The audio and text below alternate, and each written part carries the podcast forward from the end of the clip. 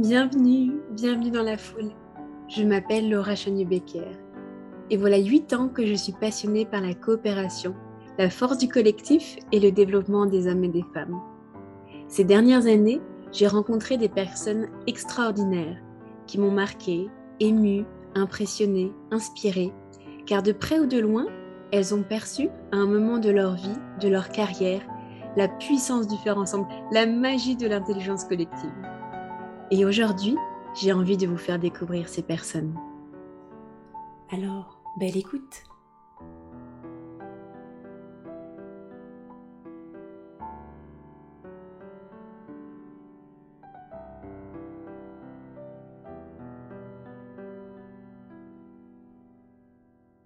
Cet après-midi, j'ai la joie d'échanger avec Anthony Offray.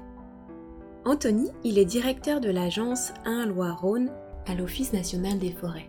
Mais quand je l'ai rencontré il y a quelques années, il était directeur de l'agence territoriale Poitou-Charentes. Depuis plusieurs années, l'ONF et la région Nouvelle-Aquitaine se sont lancés dans la mise en place d'un réseau régional de forêts expérimentales afin d'impulser une démarche innovante et collaborative sur la capacité de résilience des forêts face aux changements globaux.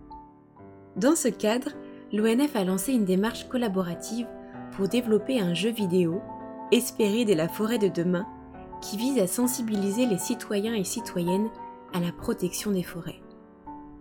Nos toutes premières rencontres avec Anthony remontent à février 2020, lorsqu'il nous a demandé de concevoir et d'animer une journée avec les collaborateurs d'ONF pour s'aligner sur une vision du succès commune du futur Serious Game, d'identifier les cibles potentielles du jeu et d'esquisser les premières lignes de scénario.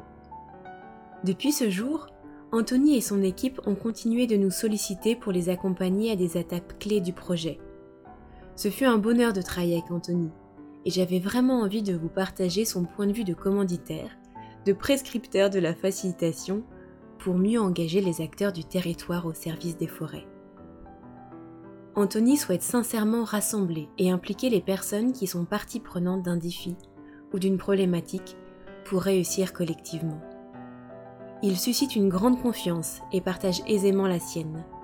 Il investit son temps et son énergie à valoriser la diversité des personnes, des expériences et des métiers. Son audace et son humanité nous inspirent énormément chez Yapluka. Et surtout, il adore les jeux pédagogiques, alors ça a tout de suite accroché avec Yapluka. Je vous laisse écouter son partage d'expérience. Bonjour Anthony. Bonjour Laura pour débuter, Anthony, et puis bah, tu commences à, bien nous connaître. On adore les jeux et surtout on adore les temps d'inclusion pour se connecter aux, personnes qui nous entourent. J'aimerais te proposer un, un, premier jeu qui va m'amener à te poser des questions de curiosité. La première question que j'aimerais te poser, c'est de te présenter, mais à travers un végétal ou à travers un arbre. Donc, si tu étais un arbre, lequel serais-tu et pourquoi? Ah, demander ça à un forestier, c'est cruel. Je les aime tous. Il y en a un que j'aime beaucoup et je m'identifie bien, c'est le pin à crochet. Quand je fais de la randonnée, je suis admiratif pour ce petit arbre-là qui est souvent le dernier avant la haute montagne. Euh, il a la vie super dure avec la neige en hiver, le froid, euh, le soleil, euh, l'atmosphère raréfiée. C'est souvent un bonsaï, donc souvent il est très très beau et il s'accroche, il s'accroche, il s'accroche. Moi, je suis admiratif et puis euh, très souvent, il a des paysages magnifiques à ses pieds. Même s'il a la vie dure, j'aimerais bien être un pain accroché. Ok, un pain accroché. Allez, on continue, Anthony. Deuxième question. Qu'est-ce qui a été source d'optimisme pour toi cette dernière semaine? Cette dernière semaine, deux choses. Euh, le plaisir de, de découvrir ma, ma, future équipe. J'ai pu travailler ce matin avec eux et, et ils sont super. Donc euh, voilà, très accueillants et on a plein plein de défis à relever ensemble. Et puis une autre chose, euh, après quatre ans de travail, j'ai réussi à concrétiser un partenariat avec une grande maison de cognac qui va nous aider à, à planter euh, des chênes en forêt de Braconne près d'Angoulême. Et voilà, c'est à quelques jours de mon départ, c'est le couronnement d'un travail de, de construction d'une relation de confiance dont je suis très très fier. Mmh, super. Est-ce que tu pourrais nous parler un peu plus des petits, euh, des petits clins d'œil de la vie, de quoi tu es reconnaissant euh, en ce moment? Eh ben, je suis très content de de changer d'agence à l'Office national des forêts. On a la chance de de pouvoir avoir des carrières très, très variées dans différentes ambiances, différents milieux. J'ai eu la joie de bosser, heu, dans les Chênaies du Poitou et sur les îles, du littoral de Charente-Maritime et là, heu, j'ai le privilège de pouvoir, retourner, dans la petite montagne, du Bugey, du Haut-Jura, mais aussi, dans le Rhône, la Loire, donc c'est des endroits que je connais assez peu et c'est une vraie chance, je trouve, de pouvoir, de pouvoir naviguer comme ça. Ça coûte un petit peu sur le plan professionnel et personnel. Il y a une petite part d'incertitude et tout, mais, euh, mais quand même, euh, vraiment reconnaissant et heureux de, de pouvoir faire ce, cette nouvelle aventure. Merci, euh, merci de ce partage, Anthony. Cette fois-ci, j'irai bien du côté des victoires, des fiertés, euh, des succès. Est-ce que tu pourrais nous partager voilà, une victoire que tu as vécue récemment dans ton travail?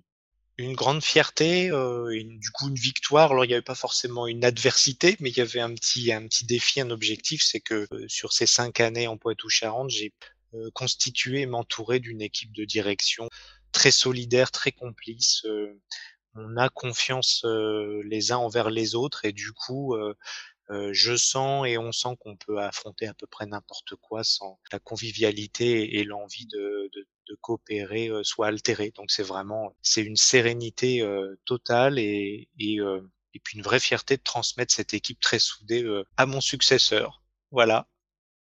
À présent, Anthony, j'aimerais savoir quels sont les besoins fondamentaux que tu as au travail et quelles sont les valeurs qui t'animent au quotidien. Bah, c'est des questions très, très difficiles, Mmh sur les besoins, les besoins, qui sont les miens au travail, il y en a un premier qui me vient tout de suite, c'est forcément la confiance. Heu, ça paraît évident, heu, certainement, mais, heu, je la donne très facilement. Heu, par contre, une fois qu'elle est perdue, heu, c'est difficile et j'ai vraiment besoin de me sentir en confiance et de sentir aussi que les autres me font confiance.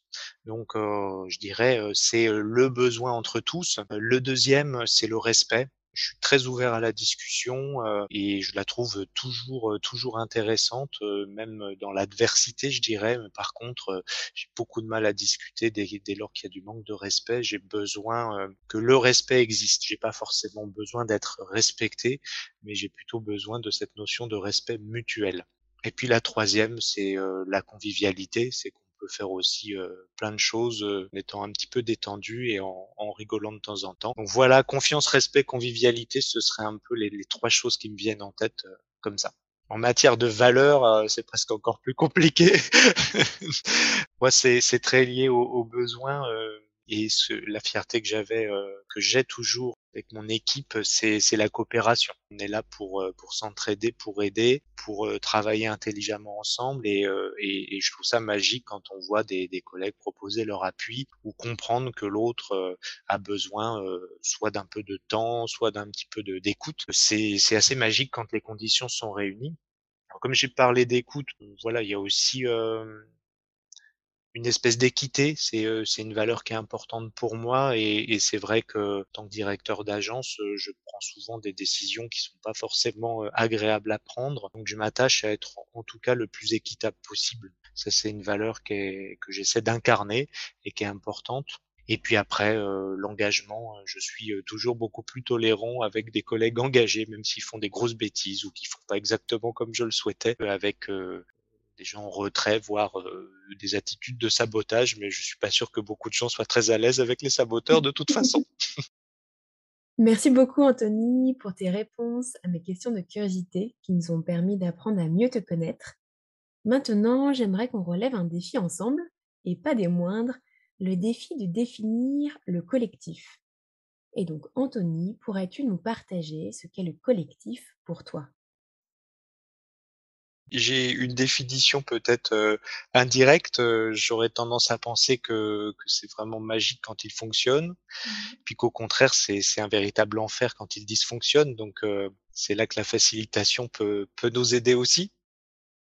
Oui, c'est sûr. Mais avant de nous raconter ton expérience de facilitation, Anthony, pourrais-tu nous partager tes bonnes pratiques, tes astuces, ta recette pour qu'un collectif avance ensemble? Mon premier réflexe, heu, c'est souvent de rappeler le pourquoi on est là. Je me rends compte que trop souvent, on va embrayer des réunions en tenant pour acquis, heu, le fait que chacun sait ce qu'il a à dire et à faire et ce qu'il peut apporter dans, dans une réunion en collectif et c'est faux en fait. Très souvent, les gens savent pas aussi bien que que nous ce pourquoi on les a invités, ce qu'ils peuvent apporter, quel jeu se joue et heu et ça très souvent, heu, ça désamorce complètement les les inquiétudes qu'il pouvait y avoir de préciser le le pourquoi on est là. Mais c'est vrai que plus on est stressé ou pris, heu, par des exigences de de production, plus on peut passer sur ce pourquoi. Donc moi, ma recette, c'est souvent de de prendre un temps pour rappeler le le sens et et l'attendu, le le pourquoi de de ce moment collectif, quoi. Probablement les bonnes pratiques, c'est d'avoir aussi précisé les règles du jeu au début. Est-ce que c'est, heu, effectivement un moment collectif pour une consultation ou carrément une codécision? Heu, déjà, heu, c'est plus facile, heu, ensuite de conclure quand les gens ont le sentiment de pas avoir été trompés sur la marchandise. Donc ça nécessite d'être, heu, voilà, clair sur les règles et les objectifs, honnête sur les attendus, les marges de manœuvre et quand on a précisé tout ça, les gens s'expriment bien volontiers, en fait. Mais si on veut pouvoir les inviter, heu, des mois plus tard à refaire le jeu, il faut pas les trahir. Ce qui est important, encore une fois, c'est d'être, heu, soi-même au clair avec ce qu'on veut, heu, avant de solliciter le collectif. C'est de se dire: «Qu'est-ce que je suis prêt à mettre sur la table? Qu'est-ce que je suis prêt à entendre, à négocier, à discuter? De quoi j'ai besoin?» D'accepter aussi qu'il peut sortir quelque chose d'imprévu et de pas mal et quand on a fait ce travail, voilà, la transparence, l'honnêteté sur les règles et tout le monde peut comprendre qu'à la fin quelqu'un décide, heu, mais c'est essentiel pour que ça marche, heu, durablement. C'est hyper intéressant ce que tu nous partages là. Et en effet, c'est très important de clarifier dans quel type de démarche on est lorsqu'on fait appel à la facilitation et aux méthodes d'intelligence collective. Justement, dans son livre Devenir facilitateur, Jean-Philippe Poupard y distingue trois modes de prise de décision directif, participatif et collaboratif. Alors, le mode directif, c'est lorsqu'un leader, un manager, un collaborateur y prennent eux-mêmes leurs décisions sans avoir préalablement sollicité l'avis des autres collaborateurs de façon formelle. Ensuite, il y a le mode participatif, où plusieurs collaborateurs sont consultés face à un problème donné, mais c'est toujours le leader qui prendra la décision. Et dernièrement, le mode collaboratif, la décision est déléguée au groupe. Le problème, il peut être amené par le leader, mais les décisions, elles seront directement prises par le groupe. Et comme tu as pu le partager, la facilitation, elle est idéale pour accompagner les modes décisionnels participatifs et collaboratifs. Et justement, Anthony, donc on parle de facilitation, est-ce que tu pourrais nous décrire le premier projet pour lequel tu as fait appel à la facilitation et pourquoi? Alors c'était, heu, c'était en 2020. On devait préparer le cahier des charges d'un serious game sur la forêt, le changement climatique. Il était, heu, prévu qu'on le fasse très vite, qu'on organise une réunion avec plusieurs personnes de l'ONF pour décider, heu, de ce cahier des charges, quelle était la cible, quel était, le public visé, quel était, l'attendu de ce jeu et en fait, heu, je me suis rendu compte que le public qu'on allait associer était très, très divers et je commençais à me dire: «Mais comment, heu, comment on va conduire cette réunion?» et puis finalement, heu, si on se retrouve dans une salle devant un PowerPoint, heu, est-ce que vraiment ça va être les bonnes conditions pour, heu, pour inventer un jeu qui doit être sympa, mon collègue du labo du lab innovation de l'ONF m'a donné vos coordonnées, je vous ai appelé, puis on a rapidement, heu, fixé une date et on s'est retrouvés dans vos locaux, heu, très conviviaux et hem et on a passé une super jour une super demi-journée parce que ce qu'il faut retenir, c'est que je pense qu'en 2 heures et demie, 3 heures, hein, le temps était vraiment contraint et et ben, on a fait plus qu'en 8 heures, heu, dans une salle donc heu, ça a été redoutable. Et c'était mon premier contact avec, heu, l'efficacité, de la facilitation, l'efficacité de ces de ces petits sas à l'entrée de jeux et de prise de parole qui permettent d'un seul coup de s'immerger dans un processus un peu créatif. J'avais vraiment été bluffé.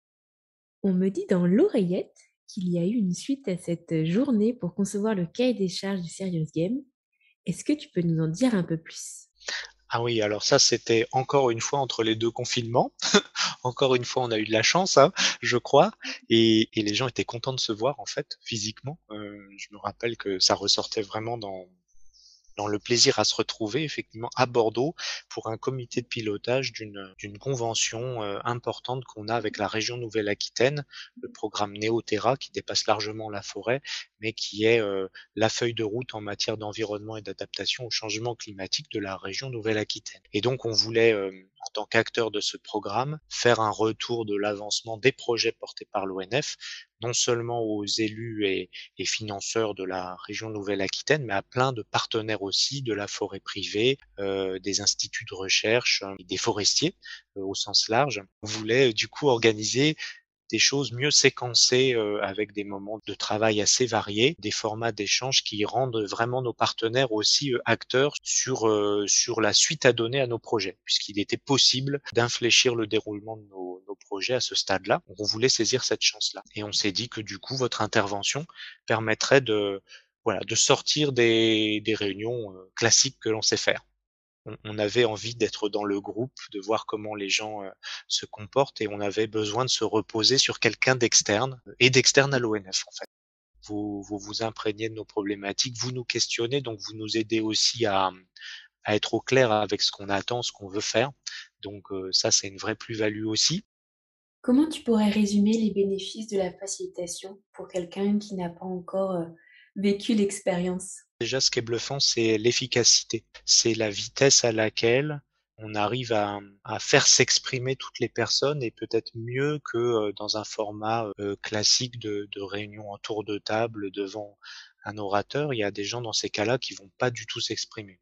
Et euh, une, une, séance agréable de facilitation, elle est capable très vite de, de faire de faire parler tout le monde une fois, donc de de lever ce frein à la première parole, de contenir un petit peu aussi euh, des gens qui s'exprimeraient euh, de façon excessive euh, dans ce collectif. Et du coup, on a on a une mise en route d'un processus de, de dialogue et d'intelligence collective qui est en termes d'efficacité assez imbattable. Ça, c'est la première euh, premier bénéfice. Le deuxième, c'est bah, qu'à l'ONF, c'est assez nouveau en fait. C'est peut-être pas nouveau dans d'autres mondes, dans d'autres univers, mais chez nous, c'est assez nouveau, chez nos partenaires aussi. Donc, ça amène une petite touche de, de ludique, de sympa, de nouveauté. plaît beaucoup en fait. Les, les, gens passent un bon moment et le disent. Et quelque part, peut-être que ça les marque un petit peu plus. Donc, c'est vraiment, euh, c'est vraiment chouette. Le troisième aspect. Euh, que je retiens, c'est, euh, je l'ai un peu dit déjà aussi, c'est la sérénité que ça nous apporte à nous. On se dit finalement qu'on peut être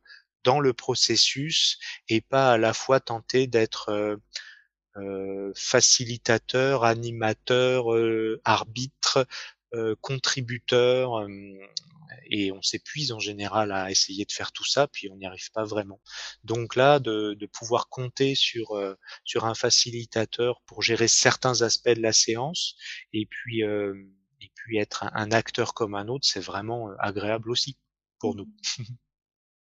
Comment un manager pourrait intégrer cette pratique de la facilitation dans son quotidien? Je pense que certains principes de la facilitation peuvent être assez facilement repris par le manager même dans ces moments d'échange classiques. Euh, on peut très bien euh, envisager que, que ça devienne un, un savoir-faire, de provoquer une prise de parole de départ, avoir un petit sas d'entrée avec des brises-glaces, des choses comme ça. C'est toujours des choses bonnes à prendre. Et puis euh, peut-être de penser ces réunions en séquence de travail un peu différentes. Oui, on peut, on peut l'acquérir, mais il n'y a pas que ça dans, dans ce que vous apportez en facilitation. Il y a tout l'amont aussi, ce processus de, de se questionner ou d'être questionné. Et du coup là, se questionner soi-même, c'est intéressant, mais ça peut être vraiment pas mal qu'un facilitateur euh, challenge un peu le manager là-dessus. Et ça, euh, ça c'est un plus quand c'est pas le manager lui-même qui fait tout. Ce que vous faites également, souvent, c'est des, des rendus très intéressants. Il y a même des conceptions de, de supports vraiment personnalisés pour le moment qui est prévu. Ça, là, on sort de ce que euh, un manager normal, même très motivé, peut, peut porter tout seul. Donc voilà, je pense que c'est pas juste des aptitudes que vous avez, certes, d'animation, c'est bien plus que ça. Et quelles sont les limites que tu vois à la facilitation? La première, c'est la première limite, c'est certainement du temps. Et je pense qu'il faut garder en tête que une bonne facilitation, c'est aussi beaucoup d'investissement avant, à l'amont. C'est peut-être bateau de dire que tout est dans la préparation et, c'est vrai que ce soit en négociation, que ce soit avant un entretien, avant voilà, il y a beaucoup de préparation et, du coup, il y a une espèce de facilité à faire une petite réunion avec un PowerPoint très sécurisant il faut pas s'en priver. Dans certains formats de réunion, ça marche très bien. On n'est pas toujours obligé de faire des ateliers euh, variés à chaque fois. Donc, il faut pas non plus euh, nier l'efficacité euh, sur des sujets simples ou purement décisionnel ou descendant, euh, de faire des réunions très simples. Donc le tout facilitation pour moi est pas forcément une fin en soi. Ce qui est intéressant aussi, c'est que ce soit un moment un petit peu inhabituel et précieux. Donc en le faisant à toutes les sauces, on galvaude un peu le concept aussi. Et peut-être qu'il faut se réserver ces moments-là pour euh, pour se faire plaisir, euh, pour explorer des choses plus compliquées. Ça doit être un truc un peu précieux. Quand on veut, euh, par exemple, dans un comité de direction mensuel, on va avoir des moments où on doit penser euh, à la stratégie de l'équipe ou euh, faire des retours d'expérience, justement. Je pense que quand on, aura passé cet épisode de mortalité des, résineux en montagne, si, tant est qu'il passe, ce sera pas mal de, de réfléchir sur qu'est-ce qu'on a bien fait, qu'est-ce qu'on a mal fait, qu'est-ce qu'on ferait différemment si c'était à refaire, qu'est-ce qui qu'est-ce que ça nous a coûté. Enfin, on n'est pas dans notre zone de confort quand on fait ça. Euh, on aura peut-être besoin de facilitation, effectivement, pour se lâcher un peu et, tirer vraiment euh, la substantifique moelle de ce qu'on a appris, parce que voilà, on apprend toujours. Hein. Comment tu vois l'avenir de la facilitation dans les organisations? À l'ONF, je le, vois de deux façons. Il y a eu euh, un concours sur l'innovation euh, poussé euh, vraiment euh, promu par l'ONF et dans les propositions, chacun pouvait contribuer. Il y a plusieurs propositions qui montraient une attente sur l'évolution d'un mode de management plus participatif qui mobilise vraiment l'intelligence collective. Donc dans nos équipes, il y a un besoin très clair de ça et, s'il n'est pas satisfait quelque part, eh ben on aura loupé quelque chose. La facilitation fait partie de, de, ces outils utile, efficace pour, pour répondre à ce besoin assez légitime. Et puis, manager euh, manage un monde complexe. Je pense qu'ils ont besoin aussi de, de toutes les bonnes idées. Donc, ça, ça, ça va permettre de capter tout ça. Déjà, en interne, c'est prometteur. Et puis ce qu'on ce qu'on a fait ensemble hein, sur la forêt de la Coubre euh, il y a quelques jours, euh, c'est aussi de faire se rencontrer l'ONF et ses partenaires. On est dans des attentes sociétales sur la forêt qui sont très fortes parfois antagonistes euh, et quelquefois heureusement rares, euh, incompatibles, euh, ce qu'on appelle dans notre jargon les conflits d'usage. On a longtemps été, nous, dans une posture de sachant. Si on veut créer des alliances, si on veut susciter la compréhension de nos partenaires, l'adhésion, puis peut-être même aussi les impliquer dans, dans l'avenir de nos forêts, puisque en fait tout le monde demande ça, tout simplement, eh bien l'expérience qu'on a menée en forêt de la Coubre montre que que les gens n'attendent que ça. Par contre, il faut créer les conditions de ce dialogue et la facilitation marche bien aussi pour faire se rencontrer des positions a priori inconciliables. Et c'est un grand enjeu stratégique pour l'ONF et pour les forêts françaises de se rapprocher de la société, d'instaurer un vrai dialogue avec tous les usagers, comme on les appelle dans notre jargon ONF. Une dernière question pour la route. Et toi, Anthony, est-ce que tu aimerais devenir un facilitateur? Ah ça j'ai beaucoup réfléchi parce que c'est vrai que j'adore euh, j'adore causer, j'adore animer les réunions, j'adore même diriger des fois les réunions, ce qui est déjà moins une posture de facilitation. Mais je crois que j'aime encore plus euh, participer et me faire plaisir à une réunion euh, où il y a un facilitateur ou une facilitatrice avec qui j'ai préparer les choses et, euh, et qui euh, qu'organise tout ça et, faire partie du processus. Je crois que ça me plaît encore plus que, que, que, que d'imaginer prendre la place du facilitateur. Donc euh, c'est intéressant, j'apprends beaucoup, mais, euh, mais j'aime bien être, être dans le processus en fait. Voilà, donc une petite réponse de Normand. Merci beaucoup Anthony.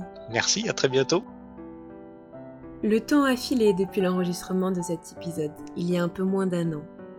Anthony va bien, il est responsable d'une équipe un peu plus grande sur les trois départements de l'Inde, du Rhône et de la Loire. Le dépérissement des forêts en montagne a mobilisé toute son énergie depuis 2020, avec une réelle fatigue, mais aussi une fierté à faire face à l'inconnu. C'est tout un tissu économique qui dépend de la gestion forestière. Il a le sentiment d'être au cœur d'une culture forestière partagée, entre les communes propriétaires, les forestiers, les scieries et les entreprises d'exploitation. C'est un petit peu difficile de mettre en œuvre des concertations en situation de crise alors qu'il serait vraiment nécessaire de le faire. Mais l'envie de la facilitation, de la concertation et de la coopération reste entière pour lui. Je vous souhaite une très belle journée et à très bientôt sur la foule.